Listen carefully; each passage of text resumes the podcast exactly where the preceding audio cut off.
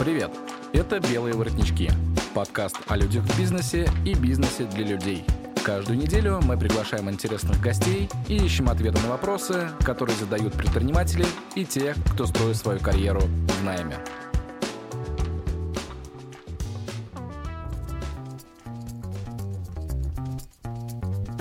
А, Добрый вечер, коллеги. С вами подкаст «Белые воротнички» и его постоянно ведущий Максим Канухин. Сегодня у нас очень интересная тема, так как она достаточно животрепещущая. Это тема создания контента и работы с текстами. Тексты окружают нас повсюду. Это в рекламных сообщениях, э, в соцсетях, ну и условно текст это неотъемлемая часть нашей жизни, она появилась очень давно. И э, мой гость сегодня это Анастасия Резникова, член Союза журналистов, э, автор текстов и э, руководитель курса в СММ-агентстве «Репаблик», э, который так и называется «Авторски пиши как Резникова». Да, очень, а, очень нескромно. Всем привет. Да, Настя, привет еще раз. А, смотри, у меня вот такой сразу первый вопрос возникает. У нас сейчас огромное количество различных форматов социальных сетей, а я, насколько понимаю, сейчас тексты используются в основном именно для этого. А, в том числе для привлечения людей, для удержания этих людей – для, может быть, каких-то иных целей. А, но при этом а, у нас тот же самый пример ТикТока, где абсолютно свободный формат видео, да, где, по сути, ничего делать уже не надо, на, там, ну, условно, танцуй на камеру, как бы, и все у тебя будет прекрасно. Ты набираешь просмотры, взять хотя бы ту же самую Беллу Порч, которая очень похожа на диснеевскую супергероиню какую-то, но при этом она набирает миллионные просмотры буквально за несколько там, часов э, после публикации. Где тексты в этом во всем? YouTube, TikTok, Instagram. Это, наверное, больше о визуальном формате все-таки. Э, не выжимает ли это текст с точки зрения как бы, ну, необходимости его писать? Нужно ли сейчас вообще учиться писать тексты и зачем? Очень много вопросов сразу. Давай, Конечно, давай да. это а, разделим немножко. А, во-первых, первая мысль, которая у меня возникла, пока ты задавал вопрос, ну, как бы кесарю кесарева, да, каждый ЦА по потребностям. И, естественно, тем, кто сидит в ТикТоке из разряда там 12-16, я бы не сказала, что сильно нужен текст. Mm-hmm. А это действительно абсолютно развлекательная вещь, э, не нагруженная большим смыслом. Люди туда идут развлекаться.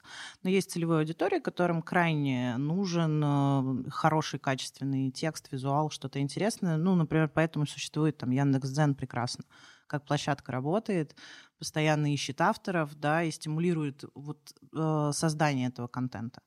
А, опять же, если говорить про YouTube, не стоит забывать, что речь, которую там, например, люди произносят в кадре, это тоже текст. А, к тому же сейчас а, на нашем рынке копирайтерском, я имею в виду, да, рынке авторов текстов, довольно неслабый запрос, в том числе и на сценарии с уже прописанными текстами. И очень многие люди, которые а, на Ютубе выступают как говорящая глава, работает по абсолютно чужим текстам. Нам кажется, что он такой супер-мега смешной или супер-мега умный, а на самом деле за плечами у него просто хорошие копирайтеры, хороший сценарист. В том числе там есть несколько самарских ребят очень классных на этом рынке, которые там когда-то делали наш КВН, грубо говоря, а сейчас э, делают контент и для ютубовских сериалов, и прочая всякая история. Там тоже очень много текста.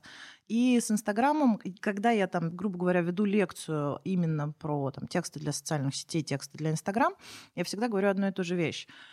А, невозможно сравнить важность, а, что важнее, визуал или текст в данном случае. Потому что может быть супервизуал, вообще супервизуал, и а, там классно сфотанный какой-нибудь продукт, а весь текст будет состоять из а, там позиции, стоимость такая, кладбище хэштегов вот это вот, и там точки, где можно купить. В этом, в этом случае мы лишаем аккаунт возможности прогреть, рассказать о выгодах, стимулировать к покупке и так далее. А, и, но, но при этом, наоборот, могут быть офигенные тексты, вот просто вообще, ну, супер, но их никто не увидит, потому что не будет цепляющего визуала, за который просто необходимо зацепиться, учитывая огромнейший поток информации и вот эту вот скрольную систему, да, когда у тебя решает большой палец по факту, как мы uh-huh, шутим, uh-huh. да, в нашем сообществе. Слушай, ну получается, что визуал-то на самом деле здесь играет первичную роль, а текст, он а, косвенно, потом уже. Давай смотреть на э, цель контента как продажа. например. И тогда, Да. если То есть а, мы... соз- может а, быть супер визуал, супер фоточки, вот классные фоточки, прям вообще супер. Или может быть видео, но а, со слабым закадровым текстом. мгм. И это проиграет, это не принесет продаж. Это вот на чашах веса, весов должно быть абсолютно на одном уровне. И тогда это получается классно. И я вижу там это по своим проектам, где мы берем, например, блогера, который, ну, классно пишет, но очень плохо все с вовлеченностью, очень плохо все там с набором подписчиков. У него там, может быть, даже таргет ведется, да, в подписку, а люди не остаются в аккаунте. И мы подбираем стилиста, который классно там оденется, берет все, да, а, фотографа, который делает хорошую контентную съемку, а, делаем а, фотографии, внутри которых уже неким образом зашит текст с точки зрения визуального сообщения.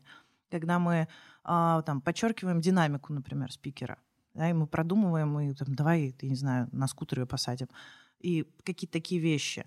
А, решение сложных задач, ну, давай шахматы ей поставим. Мы уже интегрируем туда текст в виде очень короткого месседжа, какого-то эмоционального. И поэтому... А дальше, соответственно, мы расписываем все контент-планы как череду текстов, которые, где каждый текст, каждый пост и каждая фотография в едином цели качественное маркетинговое касание. И вот тогда все получится. Плюс там, да, грамотный, хороший приток трафика, а, и будут продажи. Но только если это все стоит вот на хороших китах, на хорошей упаковке, на хорошем контенте, качественных сообщениях и на привлечении свежих. Ну, я здесь, наверное, немножко о другом тогда. А, Да, я понимаю, что контент, он а, это совокупность текста, и всего остального, и визуала, и так далее. Но сама скролльная система, да, то есть у меня взгляд не остановится. То есть я условно пролистываю, и получается, что если я пролистал, а, если мне фотография не зацепила, то я к тексту и не, ну, не доберусь, по сути. Так это получается или нет? Ну, по факту да, по факту да. И э, тут просто есть еще история про новых, свежих, когда Мгм. ты это видишь там в рекомендациях или на таргете. Мгм. И э, в том, что является контентом для уже существующих подписчиков. Вот об этом поподробнее. А, Что это такое? А, ну смотри, говоришь? когда, когда у меня заказывают тексты для таргета, Мгм. я э, всегда м, думаю о том, что это там определенный портрет, вот вплоть до там самых мелочей. И я, исходя из этого, думаю, а вот этому человеку, вот этой конкретной, я себе рисую вот, ну, прям реально вот там, вот Людмила, у нее двое детей, а, мы должны заинтересовать ее игрушками из а, эко-дерева для ее старшего ребенка, который уже там поближе, там, может быть, к саду, еще что-то. Я сижу и думаю, какое сообщение вот э, в креатив, в таргет ей вынести в заголовок или в надпись на фотографии. А, И э, я понимаю, что это первый контакт и текст другой для первого контакта. Но когда мы понимаем, что а, наша задача, например, прогреть вот те, там, не знаю, 50 тысяч человек, которые у меня уже есть в аккаунте, вот приходит клиент вот с этой задачей, и тогда все несколько по-другому, роль фотографии чуть поменьше, потому что а, мы приучаем людей к контенту, они должны понимать, что здесь там будет польза, здесь будет классно, здесь можно будет поспорить, и тогда работа выглядит немножко по-другому, и тексты немножко другие. И опять же, у меня поэтому нету, например, там вот если рассматривать меня как человека, который предоставляет непосредственно услуги текстов, у меня нет а, четкого ценника. У меня есть там стартовая цена, а дальше все будет зависеть от сложности ниши. Бывают блогеры с таким там, не знаю, сложным продуктом. Там, грубо говоря, не блогеры, а именно эксперты, которые ищут какой-то контент э, для прогрева, например. Это одна история. Бывают э, бизнесы, когда мы ведем, ведем аккаунты там, не знаю, ресторана, автомойки, там еще чего-нибудь. И здесь подход разный. Но если я пишу текст для таргета, рассчитывая на аудиторию, которая вот впервые здесь меня увидит, там, да, там а, большая связка и с дизайнером, и с таргетологом с точки зрения придумывания креатива и картинки цепляющей. И мы там сейчас, ну, и видео записываем от спикеров, и что-то монтируем в After Effects такое, что вот, ну, точно зацепит. Иногда работают абсолютно безумные вещи, какие-нибудь тупые абсолютно картинки, э, обыгрываем там какие-то мимасы и так далее. Мгм. Слушай, ну это знаешь, как, например, вот э, китайский рынок рекламы. А, Там огромное количество рекламы, и э, если там посмотреть на нее, она абсолютно безумна. То есть у меня есть ощущение, что они, ну, прям под веществами находится. И вот этот момент серьезен. А, а потом оказалось очень простое объяснение. Это вот как раз скрольная система, то есть человек также переключает каналы, и если он в, в определенный момент просто остался, случайно на секунду, там, на полсекунды и так далее, они пытаются уже ему дальше допродать продукт. Я, э, как пример, видел прекрасную рекламу, э, очень долго смеялся, когда у я не помню там, что они рекламируют, по-моему, шампунь или э, стайлинг для волос, и вот у человека там условно ирокез такой, он раздвигался и хлопал. это, это, конечно, ну, а, тот пример, когда, ну, вот вроде бы как бы абсолютная идиотия, но тем не менее она делает свою работу. Поэтому да, ну, вот здесь могу согласиться, наверное. А ты сказала интересно, сейчас э, разделила так вот это понятие автор и копирайтер, но при этом отнесла авторов к рынку копирайтеров. Э, почему? А, тут, э, знаешь, история, наверное, про некое внутреннее ощущение позиционирования, потому что когда а, копирайтер для меня это чаще всего человек, который призван на очень короткое время под конкретную задачу. И это неплохо. Нормально позвать копирайтера, чтобы помочь э, хорошо запустить там рекламную кампанию в таргете э, с качественными продающими текстами. Но когда мы говорим э, о контенте в долгую, о каких-то больших блогах, о, особенно вот все, что касается личного бренда, потому что ну, меня вот сейчас чаще так, э, чаще заказывают для личного бренда люди понимают, что надо вести собственные социальные сети, им это делать тяжело, потому что, ну, как бы у тебя тут бизнес, я не знаю, а, администратор в декрете, поставщик э, пролюбил сроки, и все плохо, и тебе еще и боепост вечером написать. Понятное дело, что как бы вот для этого мы как бы появились. А, и тут... А копирайтер в данном случае тогда... А копирайтер он под конкретную, а, очень простую задачу с четкой целью продать. А, для, а авторы для меня лучше работают с точки зрения какой-то душевной включенности в долгую на вот таких, например, личных проектах. Потому что а, тут нет задачи продавать в каждом посте. А, хотя косвенно это, естественно, тоже повлияет на продажу. В любом случае мы там часто спорим относительно этого там с коллегами. Но а, мне так честнее, меня это, это просто вот сейчас абсолютно честно, меня это отстраивает от конкурентов, потому что мы долго спорили, когда создавали мой курс, что вот он должен называться курс по копирайтингу. Я прям, у меня прям сердце кровью обливалось, но мы просто понимаем, что это самый частый поисковый запрос. Мы не будем идти против цифр никогда. Люди, которые принимают решения относительно зарабатывания денег, естественно, опираются на цифры. И, и на первом же занятии я ребятам сказала, говорю, я не буду учить копирайтеров, я учу авторов. А копирайтер, опять же, по, ну, по моему какому-то ощущению внутреннему, человек, который чаще всего он работает в какой-то одной нише, например. Автору все равно про что писать, у него есть определенная технология, а, сбора фактов, а, обработки ее и, и выдачи в каком-либо виде. И я в этом смысле э, из-за журналистики, наверное, так себя чувствую, так себя веду. И это нечто больше. И я понимаю, что я могу там, как специалист сделать больше, чем сделает копирайтер. Автор — это про включенность, про погружение. А, копирайтер — это про формулы. Да, мы сейчас шарашим по АИДе, да, uh-huh, шарашим uh-huh. по боли, еще немножко боли, еще капельку боли, у нас есть решение, да.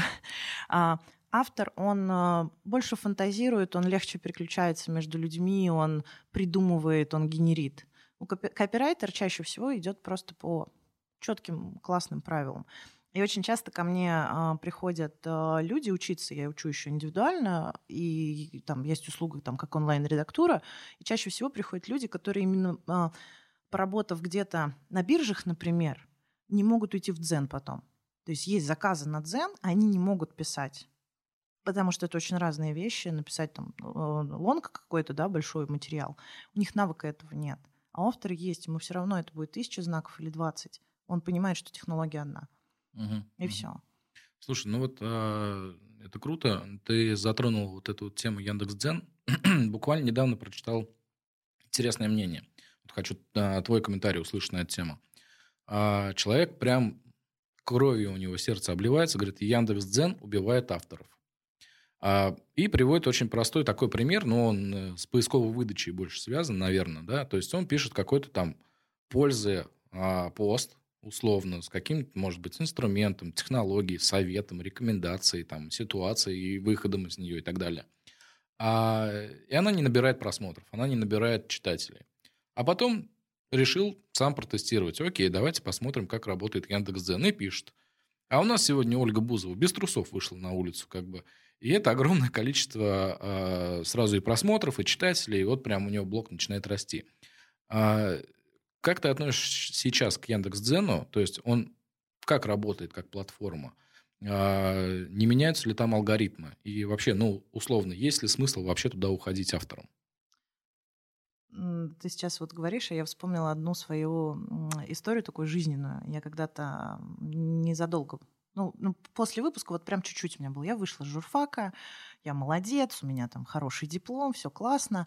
А, в принципе, мой журфак любит и в Самаре, и готовы меня с руками отрывать, и, и все. И я такая преисполненная надежд, э, перемен этого мира, да, прихожу работать а, в новостное агентство, а, интернет-издание, все дела. И э, это путь очень многих новичков-журналистов. Меня сажают на новости, и как бы мы пошли. И каждое утро начиналось с пресс-релизов ГИБДД, МВД, э, ГУФСИНы. Стандартная новостная да, лента. Да, да, да. И о, это очень цинично называлось. Это одна из причин, почему я в новостной журналистике с тех пор вообще больше не работаю. Это была история про разделать утром трупы. Э, э, просто... Звучит, конечно. И это, а вот представь, что у тебя каждый день начинается с этого. И это вот одна из причин была, после которой я говорю, не-не-не, ребят, все новости ни за какие деньги. А учитывая то, что ты еще и получаешь там 80 рублей типа за новость, ну вообще не классно. И а, среди вот этих вот всех э, разделываний попадается, ну, там, не знаю, культурная какая-нибудь повестка дня. Я вот сижу и смотрю. Я, как сейчас помню, а, была премьера Аиды в Самаре. Вот mm-hmm. прям оперы, я ее очень люблю, я, я там была, там все дела, мы пишем про эту новость, про премьеру. А, и ты смотришь, показы же есть, и я смотрю на вот эти вот цифры, да, что Аида интересует там 200 человек значит, 200 глазиков. И ты смотришь про какое-нибудь, там, не знаю, самоубийство, ДТП, еще что-нибудь, а где там 4000 просмотров. Сидишь и думаешь, ну блин, ну как так? И для меня здесь есть параллель в дзене. Ну, люди так устроены.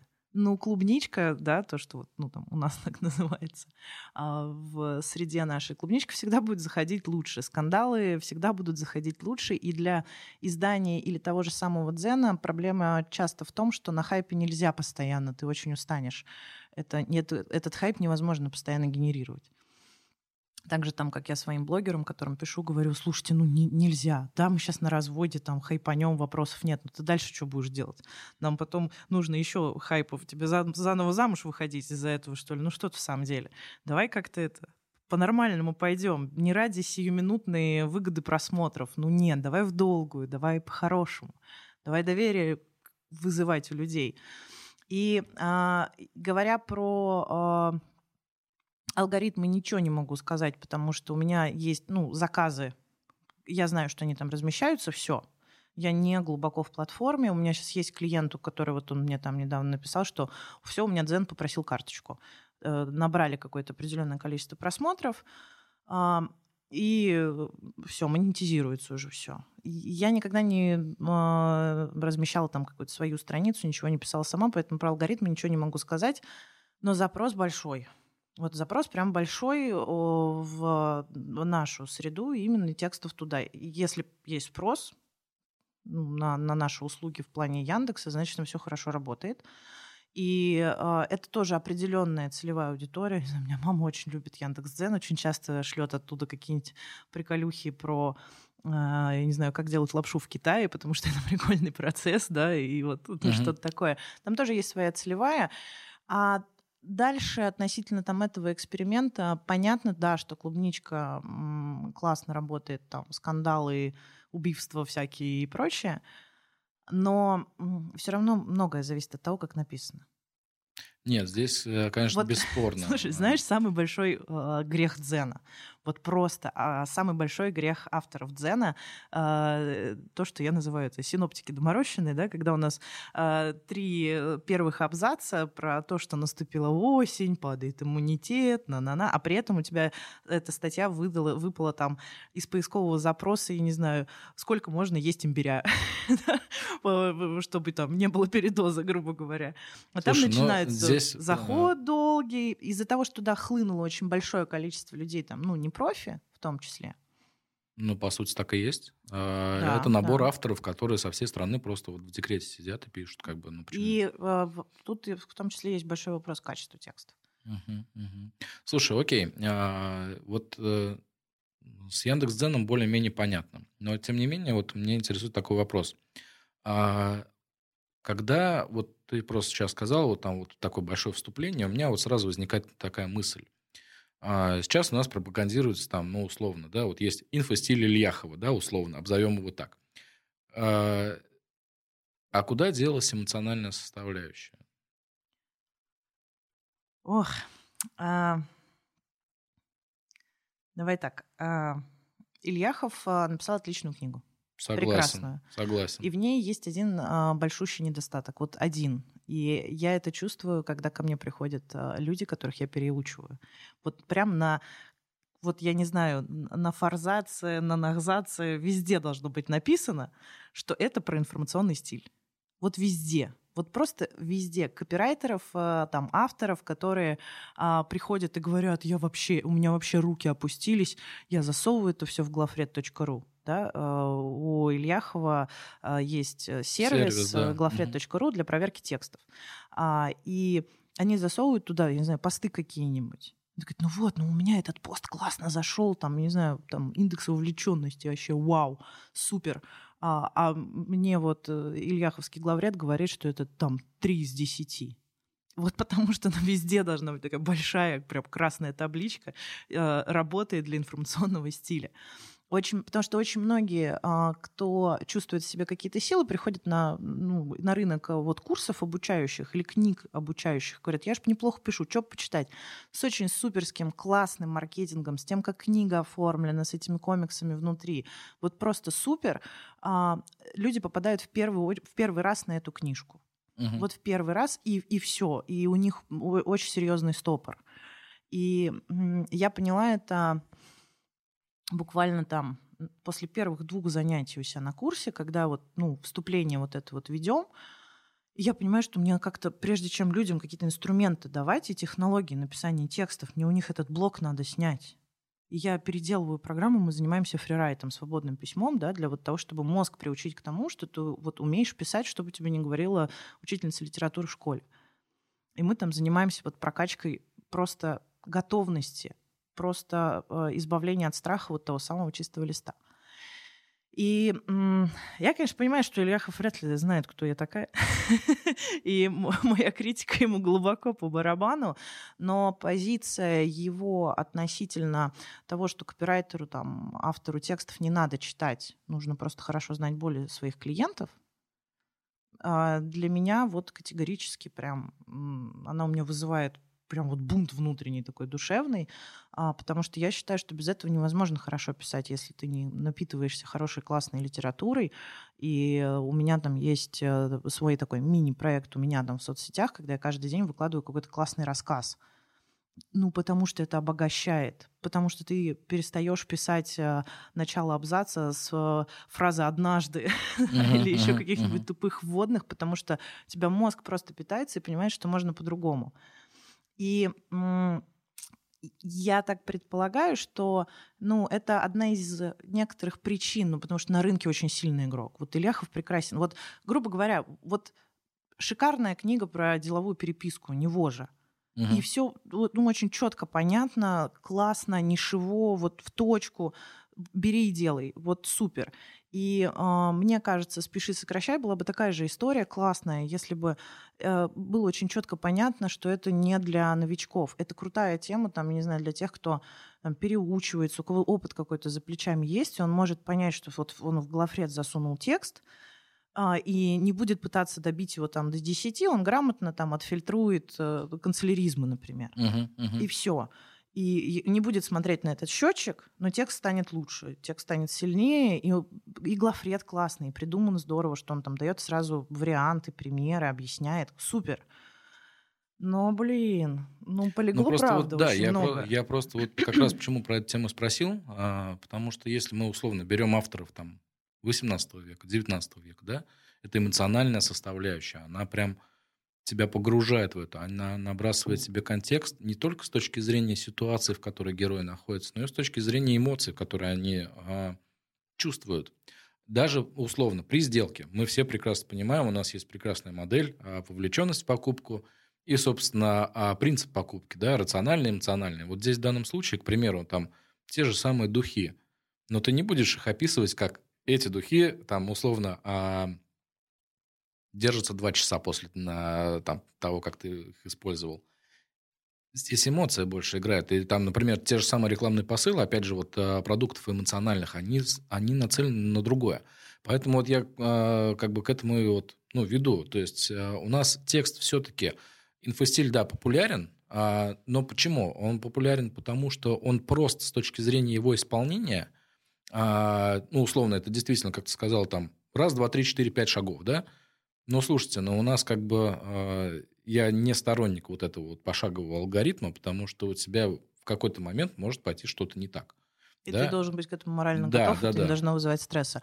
Слушай, я, во-первых, думаю, что э, у, ну, у нас просто некий разный пользовательский опыт, потому что я бы не сказала, что я вижу такую историю, что эмоциональные тексты прошли или там пропали. А, я думаю, что ну, просто у нас а, сильно разные подписки с тобой, ну, и гендерные в том числе. Бесспорно, а, вообще абсолютно. И я бы сказала, что с начала 2019 года, наоборот, есть такой прям Запрос на эмоциональность. И, под, и подъем на искренность, а искренность без этой эмоциональности невозможна. И в определенных там а, даже, слушай, даже бум продуктов с точки зрения всяких там коучей, именно там, не знаю, развода, успеха, еще чего-нибудь и так далее, а, он ну, очень сильно вырос, потому что люди перестают справляться действительно с определенными эмоциональными какими-то проблемами, и их на это и ловить просто, и продавать просто, и здорово, когда еще и продукт классный. Такое бывает. И я нам успела в этот период поработать э, с несколькими людьми, которые очень интересно к этому относились что вот, ну, с большой искренностью «А я хочу помочь, а я вот вижу, что лучше становится, вот давайте, давайте, классно будет. Давай вот про эту проблему напишем, еще вот прям эмоционально, пусть больно, но пусть зацепят, пусть они уже решатся что-то изменить. Это работает. И вот в моем, скажем так, информационном поле, в котором вращаюсь я с точки зрения моих клиентов, моих личных подписок, которые мне интересны, я бы сказала, что а, это наоборот очень развито. Я с 2019 года, как у нас эта э, тема табуированности секса вообще пропала, в том числе. И там в, в ней в первую очередь говорят про эмоциональные составляющие, да, там про э, отношения, чувства и так далее. Наоборот, на это спрос есть как противовес той информатизации и глобализации, которая нас всех так или иначе пожирает. Незаметно, по чуть-чуть, ночами по кусочку, но это есть. И очень популярны стали, знаешь, какие аккаунты? А, которые состоят из визуала с очень маленькими короткими какими-то текстами, но это визуал вот душевный. Это какой-нибудь лес, речка, природа, еще что-нибудь, где люди вот просто смотрят и не читая, да, они это используют как ну, такую медитативную штуку, эмоционально отдохнуть. Огромное количество подписчиков у таких аккаунтов, хотя вот, ну, у него задача просто визуально порадовать, как-то эмоционально успокоить. И мне кажется, их раньше не было такого большого количества. И бренды-то тоже на это идут. И короткими иногда видеосообщениями, рисуя вот эту эмоцию, немножко иногда там шокирую. Ну, как взять там, на меня постоянно таргетится Гуччи, уж не знаю, что они там обо мне думают. Ну, вот они, судя по всему, шарашат по широкой просто, а, и по, по России в том числе, да, я очень часто это вижу. Там же абсолютно а, с точки зрения вот этого неожиданного визуала абсолютно нестандартные модели. Ну вот просто это может быть там, не знаю, из разряда настолько широкой улыбки с огромным количеством зубов, э, красная помада э, и весь визуальный ряд с эмоцией вот кайфуй от себя. Вот все. А, какой-нибудь абсолютный трэш, но это, в принципе, да, там фишка Гуччи Слушай, ну у них, мне кажется, последнего, да, у них, э, последнего времени. У них позиционирование, извините меня, там эгоцентризм полный, то есть э, вполне, что нет. В том числе, но очень эмоционально, прям очень эмоционально. И я бы сказала, что это работает, и в моем информационном поле я бы не сказала, что я вижу там какой-то спад и популярность на инфостиль. Я думаю, тут вопрос просто в том, что ты читаешь несколько другие вещи. И ну, возможно. Твой Здесь как бы вполне, пользовательский вполне. запрос другой несколько. Окей. Слушай, у тебя э, на майке написана прикольная фраза. Я обратил внимание. Да. А, пиши э, нормально. Да. А, ну, это, конечно же, будет запикано, естественно. Это литературное слово, между прочим. Спору ноль. Tone of voice. Как его понять, как его сформировать для компаний, которые вот там начинают или хотят пересмотреть свою э, категорийность, может быть, какое-то свое позиционирование.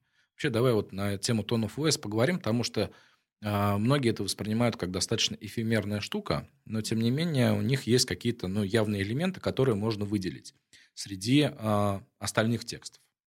Вот отдаю тебе вот здесь вот прям. Ну, молчу. давай так. А, я сейчас пойду. Я просто э, не так давно статью про это дело писала в школу. А, и, грубо говоря, с точки зрения, как найти, а, давай сначала, например, почему это важно. Потому что tone of voice — это равно лояльность клиента в любом случае.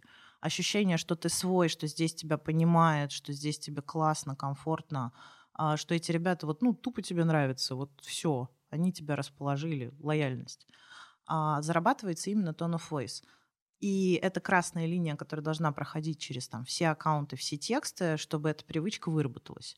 Невозможно каждый Uh, не знаю, каждые три поста позволять себе что-то веселенькое, да, ты либо как бы чувак веселый и, и, и аккаунт позиционируешь вот так вот, либо, либо нет. И, и не стоит, да, там раз в пятилетку рыпаться и пытаться сделать смешно подписчикам. Ну, нет.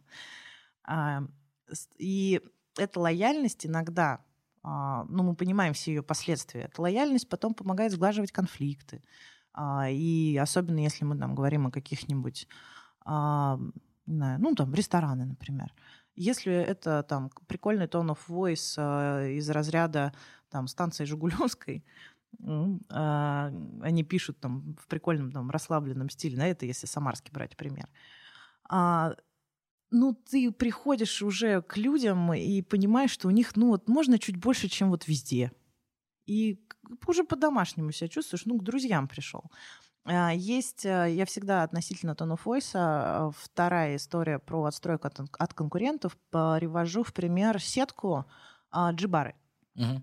Это ну, студии красоты, салон красоты.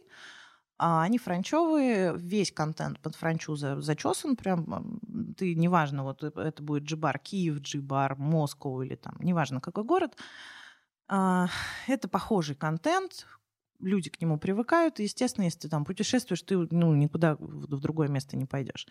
И точка G у женщин находится в салоне красоты, по их мнению. А, они очень стебно пишут, очень коротко, вообще не напрягаясь, э, но все происходит в таком духе. Эй, милая, ты видела вообще свои брови? Брежнев тебе позавидует. Пора бы уже как бы прийти и сделать все amazing. А, кстати, у нас скидка на amazing nail, детка, пора.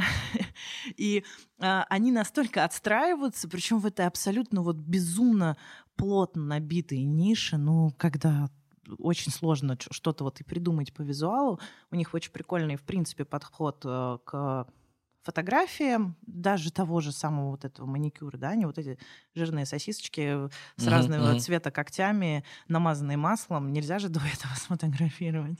Uh-huh. Никакой фантазии, ни, ничего, и вот этот забор из ногтей в аккаунте. А вот у них, пожалуйста, очень прикольные темы, там где-то рука бумагу прорывает, там, я не знаю, что-то с фруктами, какие-то они аксессуары, что-то такое придумывают. И вот этот вот легкий абсолютно подтекст, а, гораздо круче, чем фраза а, «у нас тут как с подружками» работает. Потому что ты это чувствуешь, тебе хочется туда прийти, ты знаешь, что ты как бы два часа, я не знаю, поржешь хорошо, помимо того, что тебе еще ногти сделают. И очень круто отстраивает от конкурентов. То есть лояльность, отстройка от конкурентов. И, а, соответственно, повторные продажи, потому что ты потом ну, не уйдешь уже никуда. Если у тебя здесь есть свои ребята, с которыми тебе прикольно и классно, у меня когда-то просто был большой очень кейс по ногтевикам. Uh-huh. И я очень хорошо изучала этот рынок а, красотологов, как uh-huh. мы это называем. А, и есть действительно очень достойные показатели. Есть там, не знаю, в Питере обалденные ребята.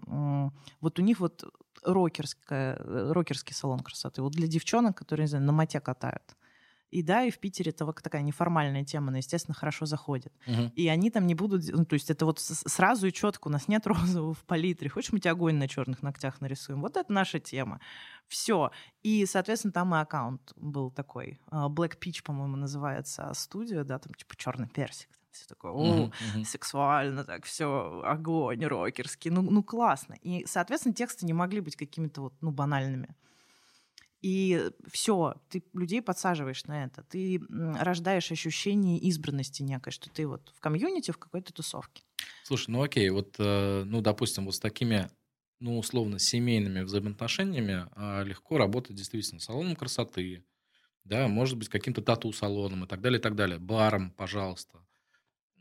Что делать, к примеру, а, банкам, угу. юридическим конторам, а, страховым компаниям, риэлтором, я не знаю. То есть э, они же, по сути, если они будут так писать, ну, это как минимум очень странное да, будет восприятие.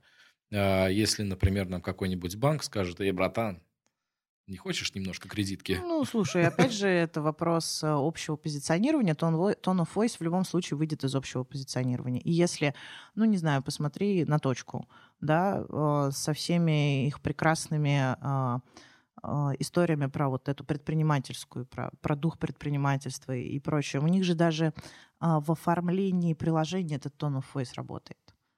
Да, там очень по-простому, без всякого официоза. Сейчас минутку мы там работаем, там пока можете почитать вот это, вот вам еще там какая-то такая польза. Это же не обязательно, что tone of voice а, должен быть какой-то там прям трешовый и оторви выбрать. Когда мы прописываем tone of voice клиента, а, у меня там есть один из пунктов. А, главная ценность, которую мы транслируем в, том, в tone of voice.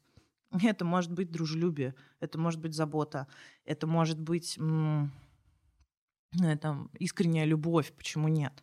А потом уже там хороший автор думает, как это все реализовать внутри текста. Угу. В индикаторах каких-то. Да, да в каких-то ключевых словах, в маркерах, а, в визуале в том же самом.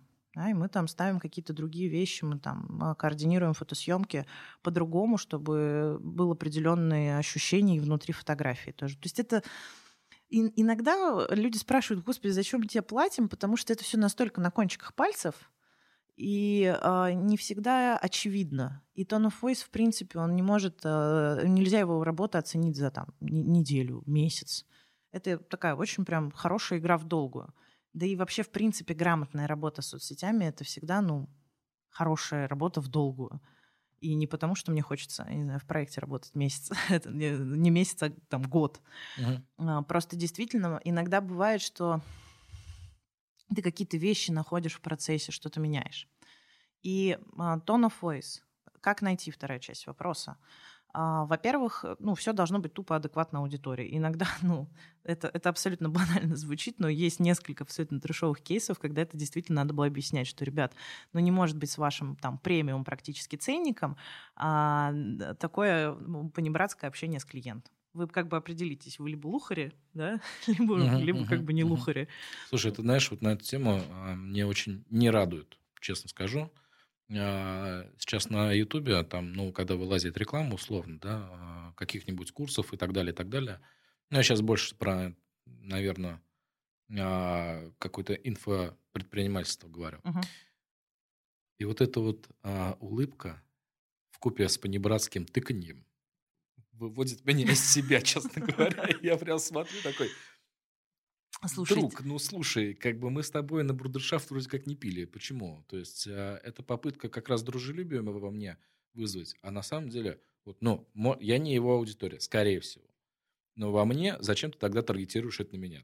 Ну, это, это вопрос к таргетологам, действительно. И тизерная реклама — это вообще отдельный портал ВАД, по моему глубокому мнению, но а, на котором можно много хорошо потестировать и там дополнительно на небольшом бюджете за счет, ну, потому что дешево, посмотреть какие-то вещи, попробовать, как, как, как будет работать. Ну, почему нет? И, ну, там, я в своих проектах, да, использую, если мы работаем с э, ВКонтакте, то часть не, небольшую, но там на тизере мы используем. Но тут скорее чаще всего тут история про а, крючок, который тебя закинет там в группу, например, или на сайт. И это вопрос, ну, несколько про трэш. Очень сложно в рамках, да, вот этого 2 на 3 сантиметра устроить какой-то какую-то волю тону Фойсу дать. Uh-huh, uh-huh. А, когда м, просят либо разработать, либо там заказывают комплексы, и это входит в комплекс разработка тону Фойса, мы, естественно, м, очень глубоко анализируем аудиторию а, перед тем, как готовимся писать, и прописываем ну, сейчас два кейса, например, приведу. А, готовили для большой школы танцев детской ну, обоснование полностью, а, гайд для копирайтера и прописывали несколько вещей. Во-первых, мы очень четко прописываем аватары клиентов, вот прям до аватаров, да, вот, то есть это прям не портрет, это вот прям, прям практически в голову залезть. А, Школа танцев для детей от 3 до 9. Так мы родителей прям делим, потому что вот э, родителям детей в 3 года у них вообще абсолютно одни головники по сравнению там, с родителями 6 лет. Мы их делим там аж на 4 группы. А, и прописываем а, tone of voice, чтобы проще было писать автору, мы описываем бизнес как человека. И а, вот там школа танцев. Это там, подтянутая женщина там, за 40, у нее аккуратная прическа, она очень дружелюбна, у нее есть там свое мнение на воспитание и прочее, но она никогда не будет его насаждать. В скобочках для копирайтера написана расшифровка. Прививки, питание, там еще что-нибудь, еще что-нибудь не обсуждаем. Ну, блок-тему, да. Да. Угу. А, у нас есть вообще, у нас тут свобода общения, но там без холиваров и так далее. То есть это вот такой, знаешь, мы рисуем там некого строгого, но э, честного, справедливого, там, ласкового учителя, но строгого. Мы прописываем этот образ. И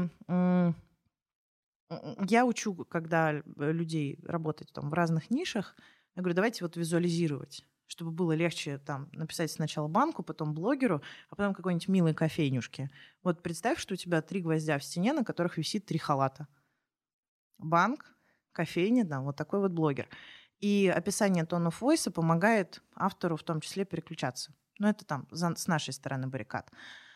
Вот. А как найти еще второй кейс, который ну, привела бы в пример?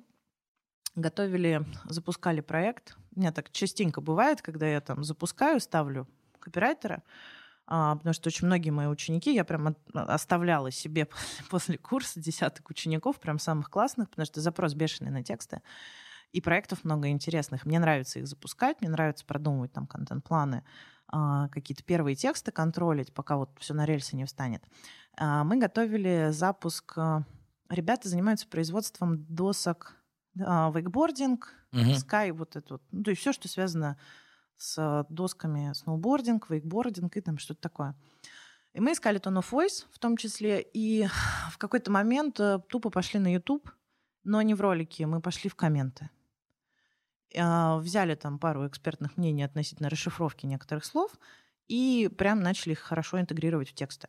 И сначала вот прям с запуска аккаунта а, люди, подписавшиеся, все, они понимают, блин, вот эти чуваки в теме.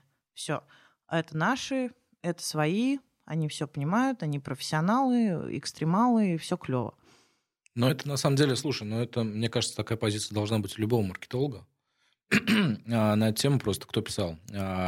Джек Траут и Лаура Райс, да, говорят, у них же есть принципы позиционирования. Там, вы должны владеть словом клиента, ну, условно.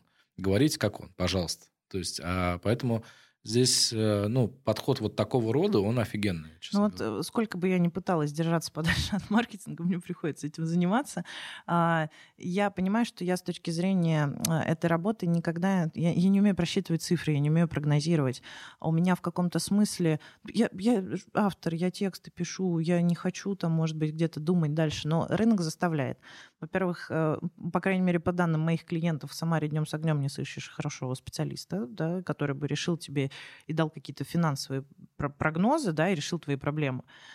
И мне всегда, я не специалист вот в этой теме вообще, вообще абсолютно глубоко. Мне приходится что-то читать, что-то учить, там какой-то курс пройти, чтобы, ну, хоть немножко быть в теме.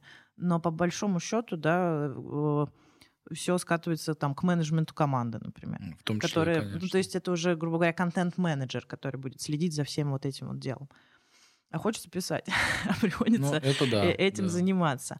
Потому что, ну вот, я не знаю, вот по твоим данным как? Вот по моим данным, вот кризис э, с маркетологами и все, вот хоть ты тресни. Да, ну я тебе так скажу, кризис э, со многими профессиями на самом деле. А у меня потому что есть ну, кейсы, когда мы очень долго искали действительно качественных профессионалов, а, причем в, ну, в достаточно стандартных нишах там продаж, и так далее. И здесь как бы ну, тоже проблемка есть. То есть э, там условно ставишь высокий ценник, а к тебе приходят люди, начинаешь там с ними интервью проводить, а, а оказывается, что, ну, наверное, нет. Э, на такую позицию с таким ценником мы тебя не готовы. Таких огромное количество. Ну, вот это вот наш принцип один к 100, он, угу. он работает везде, а, я уверен.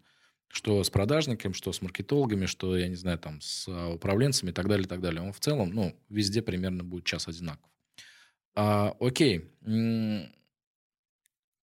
Соцсети. И вообще сейчас, ну, такая позиция, знаешь, клипового мышления, условно. Это мешает, помогает, как с этим взаимодействовать, потому что, ну, вот опять же, это вот возвращаясь к китайскому рынку и скроллингу. О, вот это э, трешачок, меня зацепило. Пойду дальше почитаю. А, я отвечу так. Грубо говоря, моя работа, работа там, моих учеников а, лет 7, я думаю, это прям хороший прогноз. Прям вот прям такой очень радужный. А, лет 7 еще будет очень сильно нужна.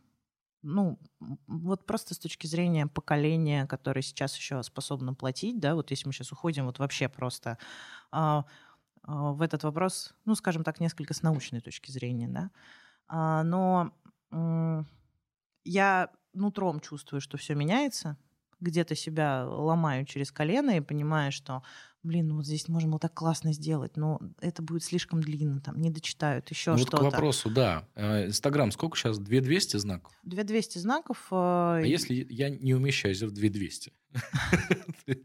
Ну, я тебе как редактор скажу, не, я тебе как редактор скажу, чаще всего, всегда есть что сократить в 2200. Э, это, это факт.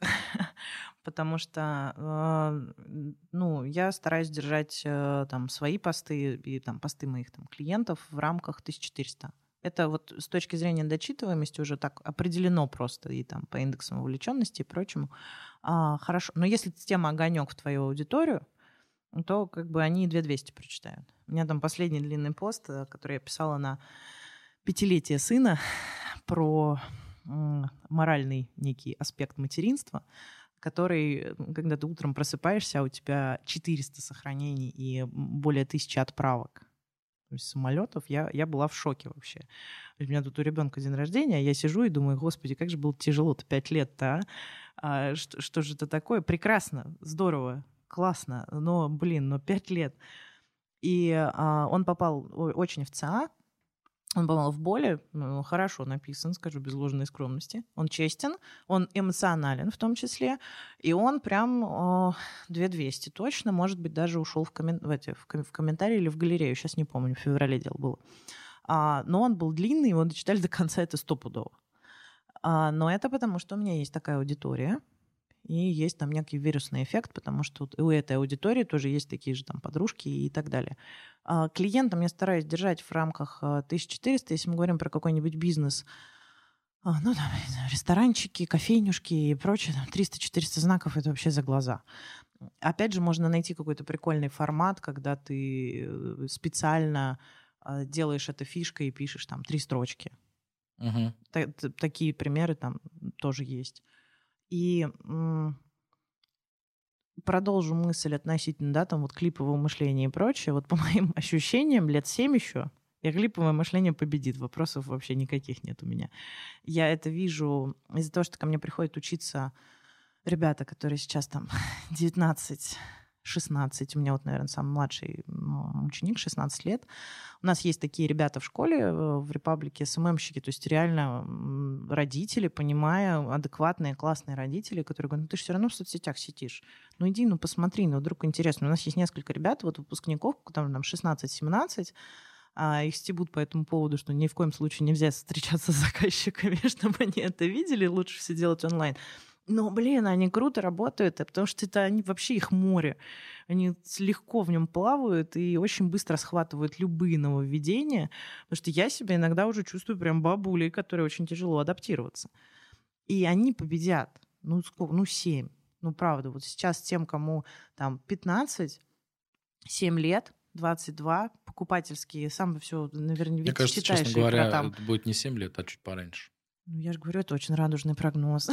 Не, я просто, я знаешь, почему такой вывод делаю? По ТикТоку банально. В том числе, в том числе, да.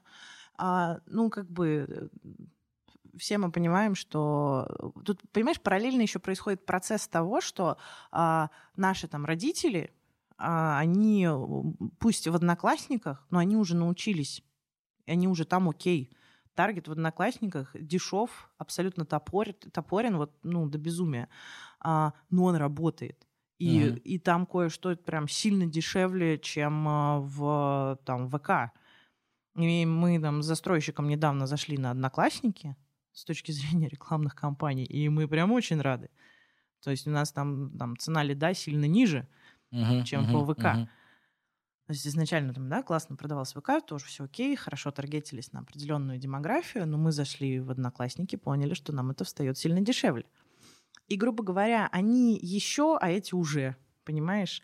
И поэтому, наверное, ну, лет семь еще будет чем заниматься. Uh-huh, uh-huh. Дальше надо думать, что делать на пенсии потихоньку, да. А, и м- клиповое мышление победит однозначно. А прослойка людей, которым нужен будет а, какой-то э, не entertainment контент, она будет тоньше, тоньше, тоньше, тоньше. А, она, она будет, в любом случае, ну, никуда не пропадут люди, там, не знаю, романтики, которые любят запах книжных листов, в любом случае. Ну, это, конечно, да. А, просто она, она будет сокращаться. Это однозначно. И а, что тут делать? А, во-первых, учиться, а, потому что иногда действительно очень тяжело переступить через то, что, блин, ну можно вот сделать на коленке. Вот для меня вот э, это моя профессиональная проблема вообще. Ну, я говорю, ну, ребят, ну как, ну давайте тут там съемку, да, тут вот качественно сделаем, классно и так далее. А то, что делается на коленке, да, там на пятый iPhone, и пыльную линзу домофона снимается, вот этот все вдруг бац и работает. А с этим, ну, несколько тяжело смиряться. Я журналистом изначально телевизионный, для меня вот, ну, съемка это вообще определенные вот зараза, четкие правила по книжке Соколова «Монтаж». И уже сложно. И я там в 31 себя чувствую абсолютно тупо, когда ко мне вот приходят ребята, которые там 18-19, очень чутко чувствуется, что у них мозги устроены абсолютно по-другому. И э, было совсем недавно было шикарное исследование Сбербанка относительно вот целевых аудиторий э, всех самых вот свежих-свежих. И у них такие интересные маркеры, с, которым, с которыми будет ну, не очень легко работать. Вот не очень. И надо адаптироваться. И всех нас тут сделают, как только они а, не институты даже закончат. Они не будут учиться в институтах. Они будут получать э, быстрые, узкопрофилированные знания, да, там, сжатые сроки, четко под, под задачу и сделают всех нас. Ну, здесь, да, это такой риск, риск и очень большой. мышление согласен. победит. А, окей. Слушай, ну вот э, мы много сегодня говорим о текстах и вообще ну, о таких вещах, как Tone of Voice, тоже, который включен а, в эту тему. Автор, копирайтер и же с ними. Как я узнаю, что вы классные? Вот условно. А, я бизнес, который только-только вот к вам приходит, и вы мне говорите, ну ок, мы вот вам там напишем и так далее. Как я пойму, что этот текст действительно хорош? А, именно из-за такой а, проблемы, я очень четко ее представляю в голове моего клиента, у меня есть тестовые задания. Ну вот я, я говорю лично про себя, и, соответственно, а, так я учу вот своих там ребят. И обязательно тестовые задания. Причем это минимум три текста, один из которых однозначно должен быть продающий. Угу. И дальше в зависимости от э, работы от, от задачи. Это либо там какая-то аудюха наговоренная, потому что ну, очень многие сейчас вот авторы, копирайтеры так работают там с теми же блогами. Кто-то вот что-то наговорил, ты это превращаешь в осмысленный текст из общих мыслей каких-то там витьеватых, ты это все к структуре приводишь. Ну, либо просто есть конкретная задача, да, у меня есть вот такой вот офер, мне нужен текст. Окей. А, три тестовых текста, да, и дальше на самом деле а, сразу Подожди, все понятно. Я не очень понял, кто должен писать тексты. Ну, копирайтер. А, ну, условно, не профессионал оценивает текст. Или кто оценивает в данном случае? Заказчик. Ну, так я же нифига не понимаю в текстах. Как я могу понять, хороший он или нет? Um, ну, субъективно знаешь, нравится, меня, не нравится, а, или что? Во-первых, да, а дальше, ну, ты просто можешь объяснить, почему так, да, ты, ты сделал или нет. Ну, всегда чувствуется, слушай, а, я не знаю, с чем-нибудь сталкивался, типа там нанять таргетолога, ну ты же чувствуешь, как бы человек плавает в теме или нет. Ты можешь быстренько загуглить э, три термина и попросить тебе объяснить их вот на собеседовании просто. Вот просто объясни мне, что такое CTR. И человек профессионал, если он сможет тебе это объяснить, как бабуля. Согласен. А, а тогда вот так, окей, давай тогда по-другому. А, у профессии у многих есть там, ну, такие действительно маркеры или показатели, по которым можно определить а, их понимание. А, текст все-таки, ну, это композиционная, а, стилевая такая характеристика. А, ну, это субъективная оценка. Или есть какие-то, вот тогда поделись, а, есть ли какие-то такие определения, на которые стоит обращать внимание с точки зрения, как бы, ну, хотя бы потенциальной оценки. Да? Я уж не скажу, что она супер точная и так далее, потому что, э, учитывая, что мы работаем в долгу, я почему задаю вопрос? Страшно платить деньги, а, и у бизнеса сейчас особенно, да, у него меньше количество а, ресурса на то, чтобы оплачивать деньги, ориентируясь где-то там на долгую. А, при этом я понимаю прекрасно, что он должен ну, за каждую работу, естественно, оплачивать. Это абсолютно все ок. Но получается, что если я нанимаю автора здесь, проплачиваю ему год, то и за год, вот за год, я могу понять, хорош он или нет. Но получается, что у меня в работе целый год. А если он оказывается нехорош, то есть у меня целый год говнотекстов. Угу. Как мне э, минимизировать этот риск? Ну, смотри, во-первых, э, если мы говорим уже про, в процессе работы, э, у нас есть э, у копирайтеров такой KPI, как индекс вовлеченности. Угу. Это самая первая история вообще, э, которая уже в процессе тебе показывает. И в том числе копирайтер может делать отчеты. А у, там, у того же ВКонтакте есть возможность ну, показывать, как, какие посты заходят. И я там недавно а, с помощью этой статистики доказала клиенту, что нам нужны не только продающие посты. И а, просто показав статистику по виральным охватам, да, дополнительным, а, там постов, которые не продают впрямую, да, они там просто в контексте чего-то любопытное, что-то где-то полезное и так далее. Угу. А, ну что вот, нет, ну давайте, давайте, давайте акцию, давайте и, и шарашить, шарашить. Ну, индекс вовлеченности будет очень низкий, люди не будут взаимодействовать с контентом. Угу. А если мы говорим вот об этой ну, начальной стадии, конечно, есть там отзывы. Опять же, человек может показать свои проекты. А, то есть, вот знаешь, я сейчас смотрю, и я думаю, я понимаю, что я тебе, наверное, могу э, только рассказать, как я продаю себя, например. У меня есть мои проекты, которые, у меня есть там стыдные Нет, проекты, а, да? Ну, условно, я здесь почему сейчас хочу тебя остановить? У тебя есть чем похвастаться. А автор только выходит на рынок, допустим. У него нечем похвастаться. А, именно для этого и ученикам я своим в том числе говорю об этом. Именно поэтому а, надо тренироваться для себя, и ты просто берешь себе и пишешь э, некую такую портфолийную штуку. Вот мои там пять текстов для магазина кроссовок. Вот мои там пять текстов для ресторана и, и так далее. Ну, то есть у меня там курс устроен, в принципе, там так, чтобы они а, вышли, попробовав разные ниши, у них было что-то типа портфолио. Как чаще всего копирайтеры начинают э, молодые? Я говорю, возьмите, возьмите какой-нибудь аккаунт за 3000 подружки, которая там чем-то там занимается. Сделайте хоть что-то. Во-первых, ты психологически э, почувствовал э, денежки в руках, да, как специалист, и как бы тебе там полегче, и набил руку.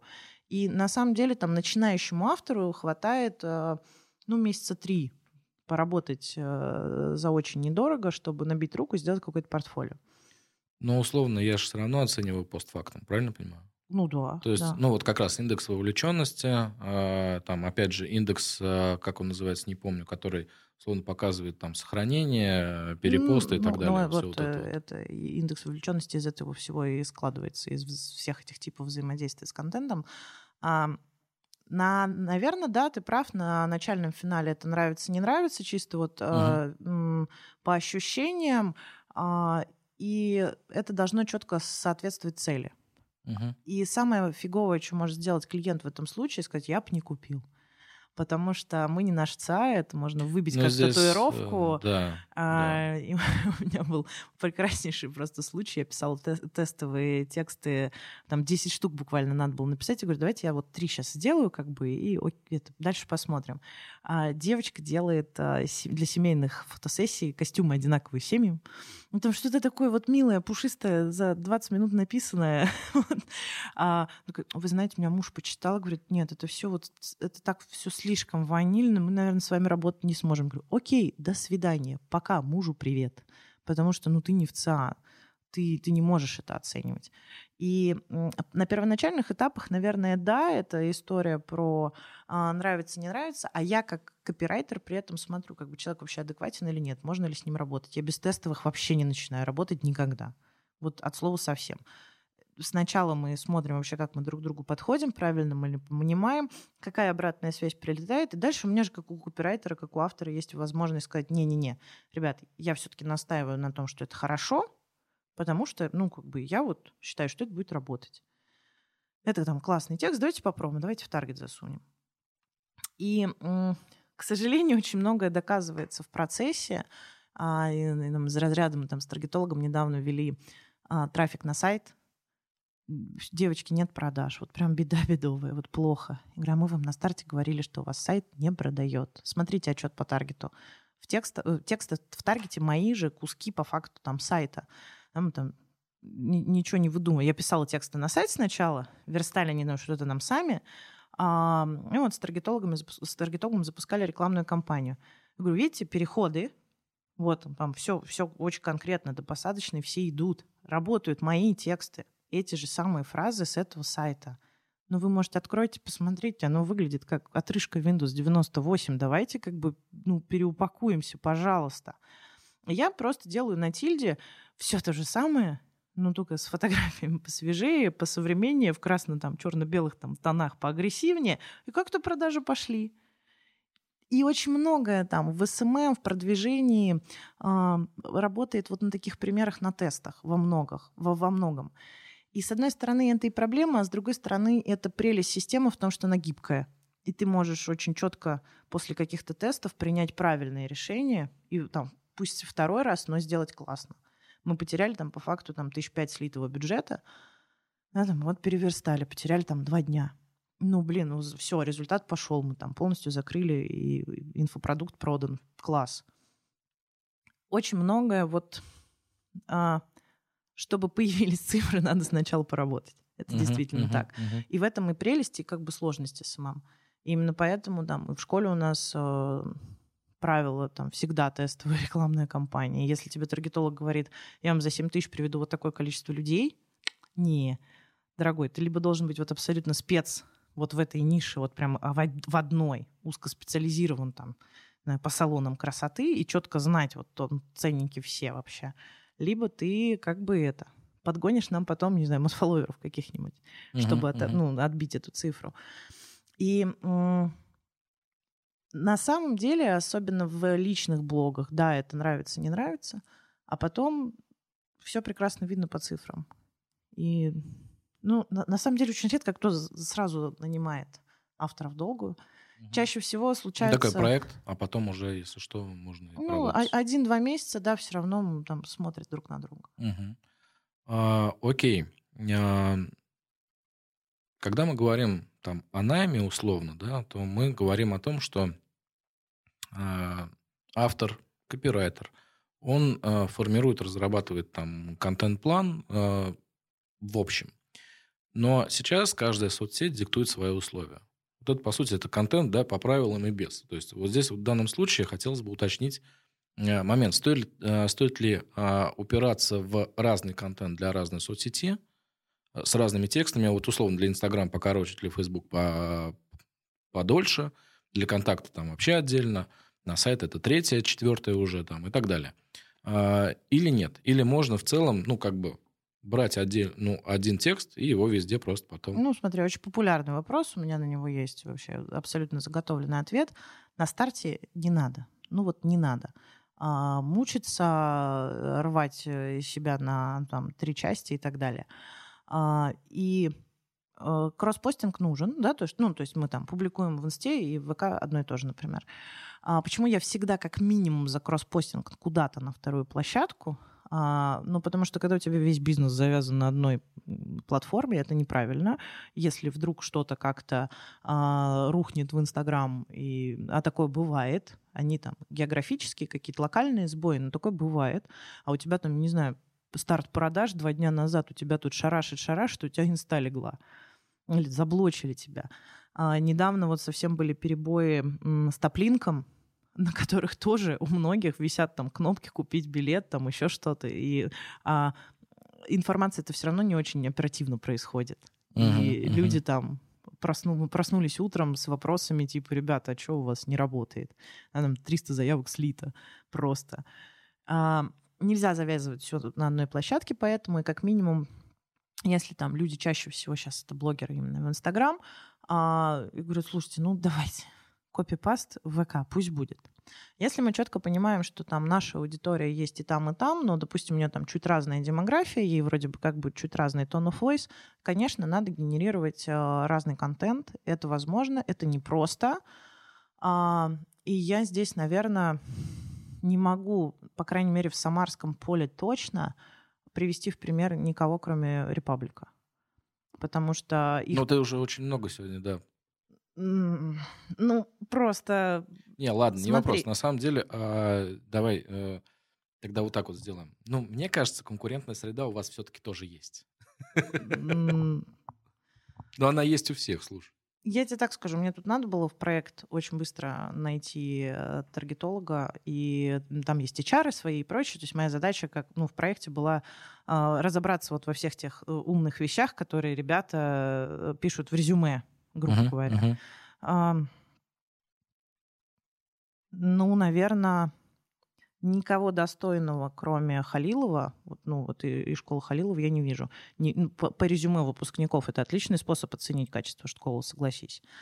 А, потому что какой-то просто ну, ну трэш пишут, а, и а, некоторым я даже не прозвонила, а тем, кому прозвонила, ну, там по первым же словам было понятно, что люди очень слабо шарят. И при этом хотят очень большой ценник, имея в запасе там 3-4 рекламные кампании. А, и а, дальше тех, кого я планировала пригласить на собеседование, попросила прислать хотя бы один отчет по таргету. Я читаю этот отчет, это жесть. И только а, до собеседований дошло три человека, которые работали с, ну, которые учились у Халилова, и сейчас человек э, так огоньски работает на проекте у меня, что вот мы просто каждый месяц увеличиваем бюджет. Очень сильный таргетолог, вот, который настолько вот въедлив, и он знает настолько вот ну, очень много мелочей. И по моим ощущениям, учитывая тоже, и в разные же проекты зовут, а, в Самарском, вот именно если мы берем нашу географию, я бы не сказал. А есть вообще разница? Ну, условно, смотри, я просто тогда вот такой вопрос задам. Мне кажется, учитывая сейчас, ну, вот эту глобальность всего-всего, мне кажется, вообще разницы нет. Кому заказывать? Можно заказать а, там... Пока еще а, до осмысления этой глобальности клиенты точно не дошли все.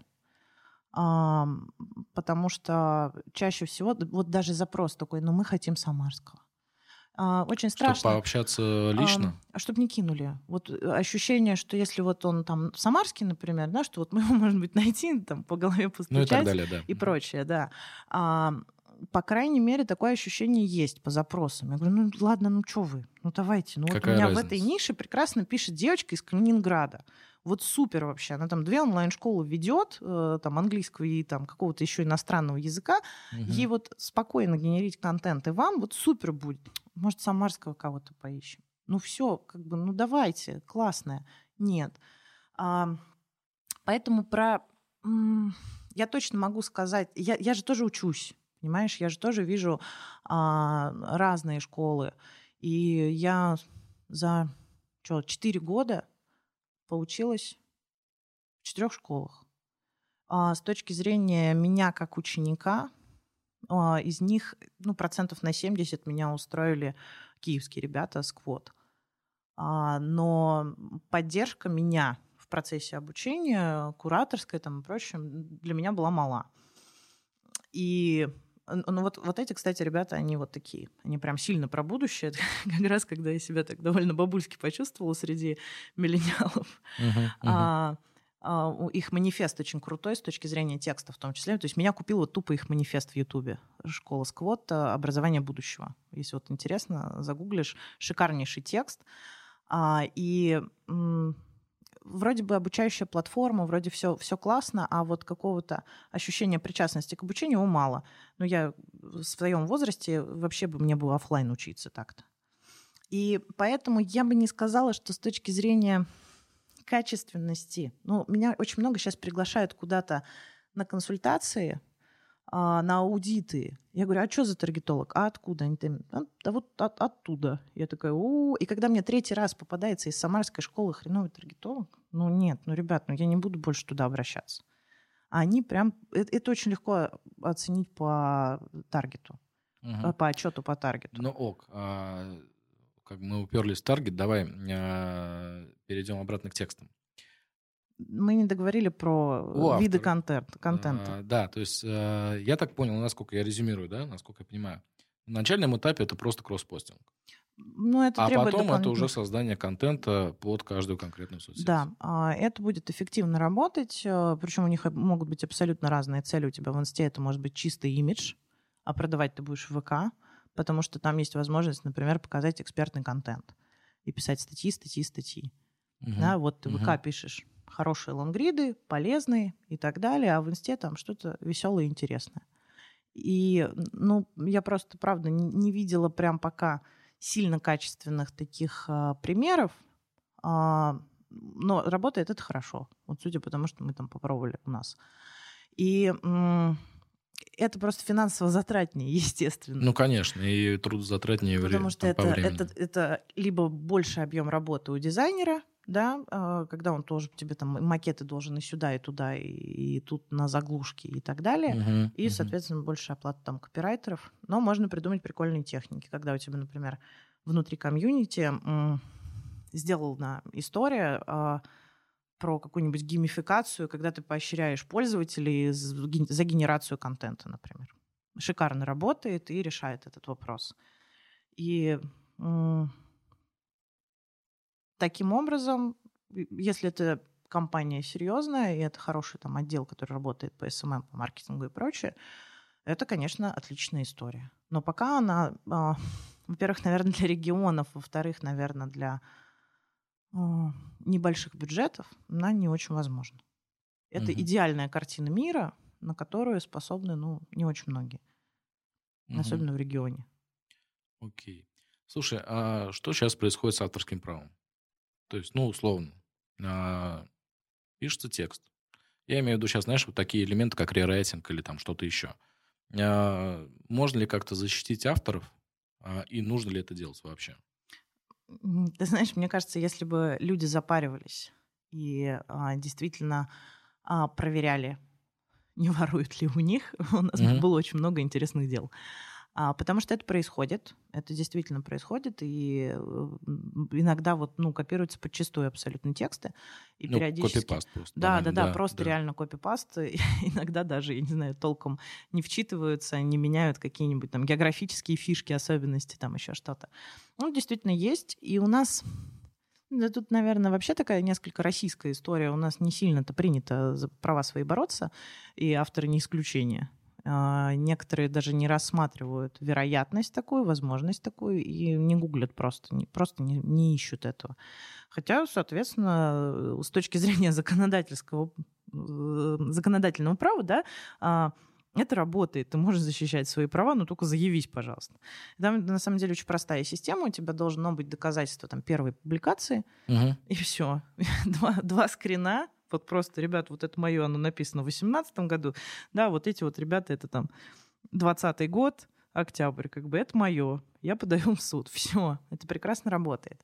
А, и, естественно, а, ответственный автор должен ответственно и качественно подходить к созданию контента. Есть люди, которым а прям авторы сейчас борются за уникальность текста? Или это сейчас тоже уже ну, не особо нужная штука?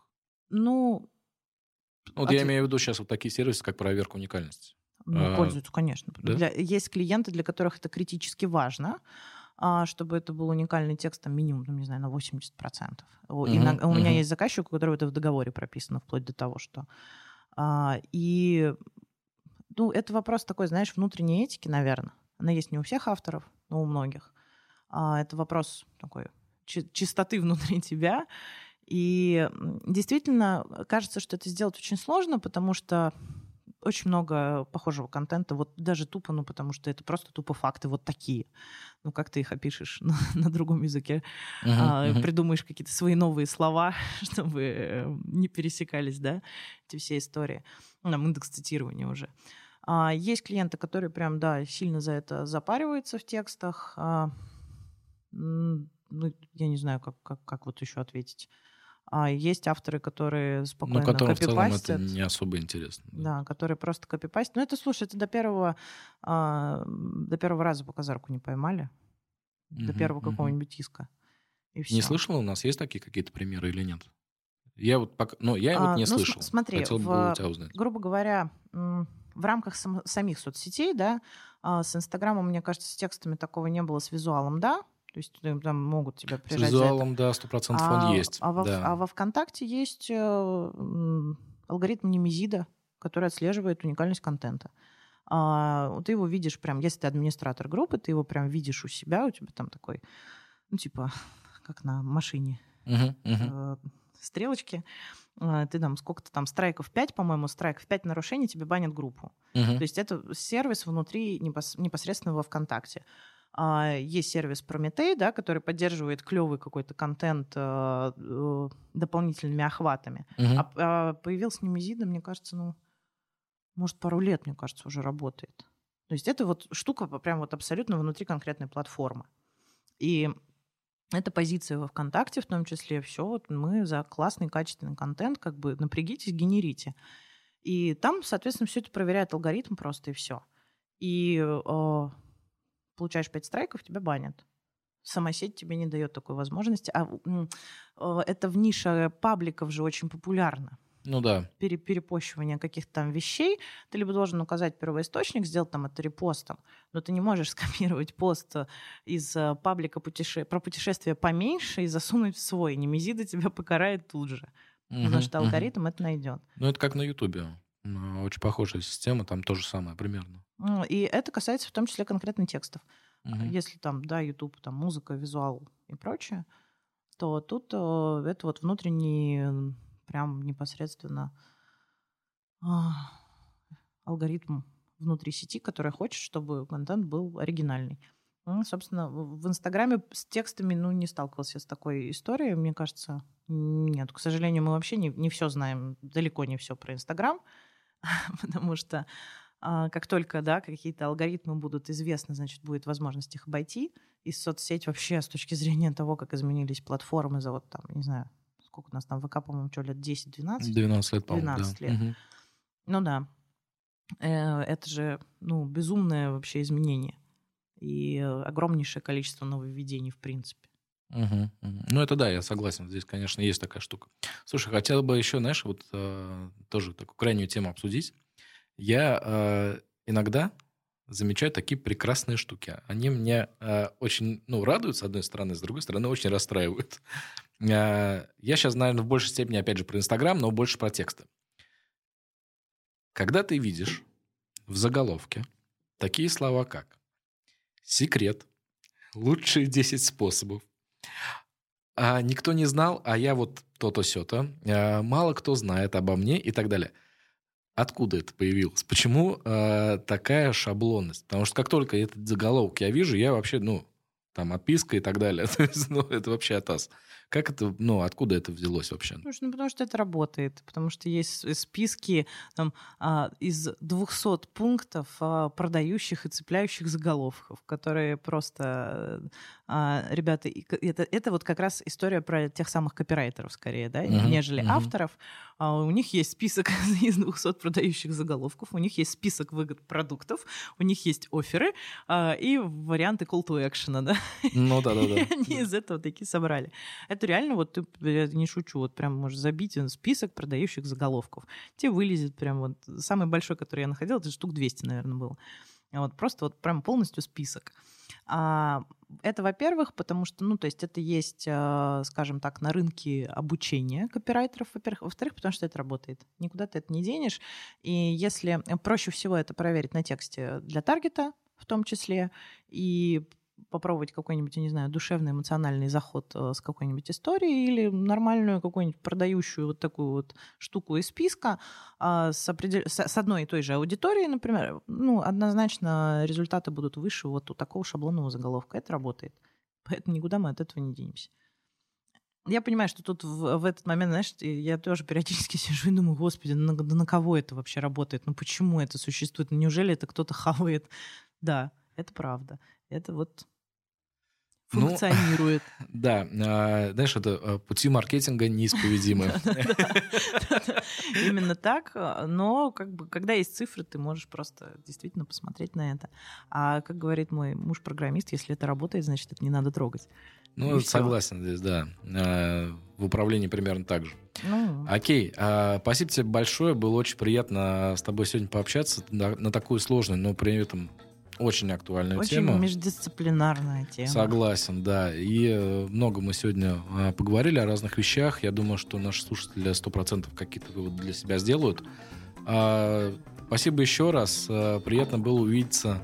Пожалуйста, хоть так, наконец-то. Спасибо. Все, пока-пока. Подписывайтесь, ставьте лайки и, конечно же, рекомендуйте наш подкаст всем своим друзьям. Пока-пока. Счастливо.